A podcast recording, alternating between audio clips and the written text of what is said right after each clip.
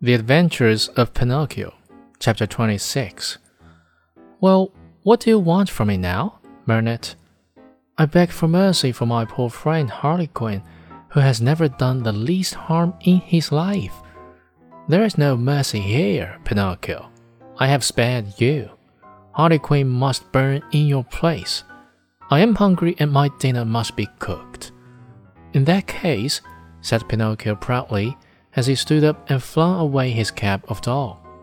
In that case, my duty is clear. Come, officers, tie me up and throw me on those flames.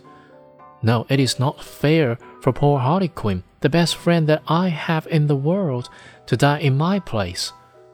These brave words, said in a piercing voice, made all the other marionettes cry.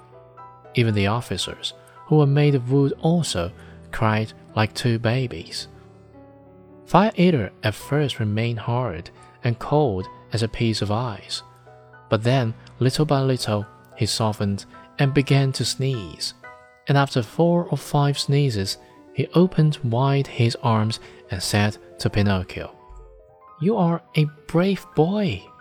Come to my arms and kiss me. Pinocchio ran to him and scurrying like a squirrel up the long black beard. He gave Fire Eater a loving kiss on the tip of his nose. Has pardon been granted to me? asked poor Harlequin with a voice that was hardly a breath. Pardon is yours, answered Fire Eater. And signing and wagging his head, he added, Well, tonight I shall have to eat my lamb only half cooked. But beware the next time, marionettes.